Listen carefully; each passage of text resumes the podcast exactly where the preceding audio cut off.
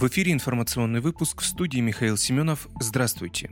В Белгородской, Воронежской и Курской областях на границе с Украиной произошли взрывы. По словам главы Белгородской области Вячеслава Гладкова, склад боеприпасов загорелся в районе села Старая Нелидовка, находится примерно в 10 километрах от Белгорода. Тем не менее, по словам Гладкова, разрушений жилых построек, домов, а также пострадавших среди мирного населения нет. Губернатор Воронежской области Александр Гусев подтвердил, что сработала система противовоздушной обороны, которая уничтожила украинский беспилотный летательный аппарат. Как сообщил в своем телеграм телеграм-канале губернатор Курской области Роман Старовойт примерно в 2 часа 45 минут в Курске произошла серия взрывов. Все три региона – Белгородская, Воронежская и Курская области – имеют общую границу с Украиной.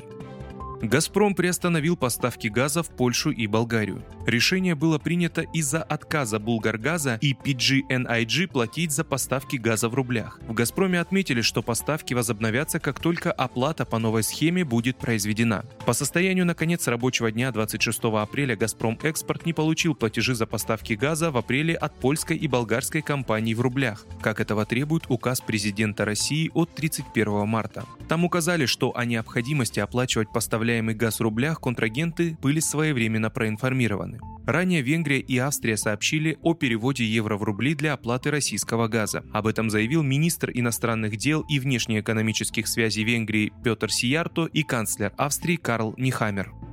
Ростех снизит цену на новую модель отечественного смартфона Aya. Ростех до конца 2022 года выпустит новую модель защищенного смартфона Aya. При этом его стоимость будет заметно ниже. Aya оказался невостребован на массовом рынке даже после резкого сокращения поставок иностранных брендов. За первый квартал на массовом рынке было продано менее 400 гаджетов. В то же время в Ростехе заявляют, что пилотная партия из нескольких тысяч устройств продана почти в полном объеме. Объем предзаказов на следующий следующую партию составляет 90%. Еще одна партия находится в производстве. Совокупный тираж этой модели составляет 14 тысяч устройств. Большая часть из них уже продана, либо имеет потенциального заказчика, следует из сообщения Ростеха. Собеседник, знакомый с ситуацией, объясняет, что речь идет по большей части о корпоративных поставках.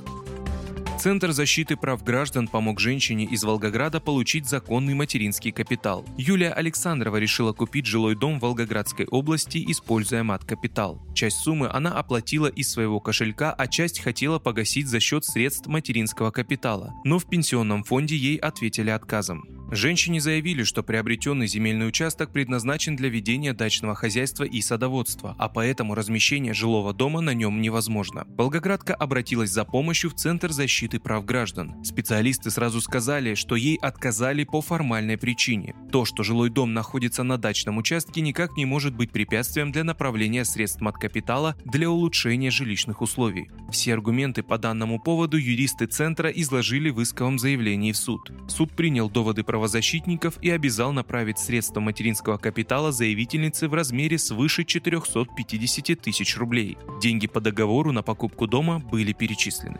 Вы слушали информационный выпуск. Оставайтесь на справедливом радио.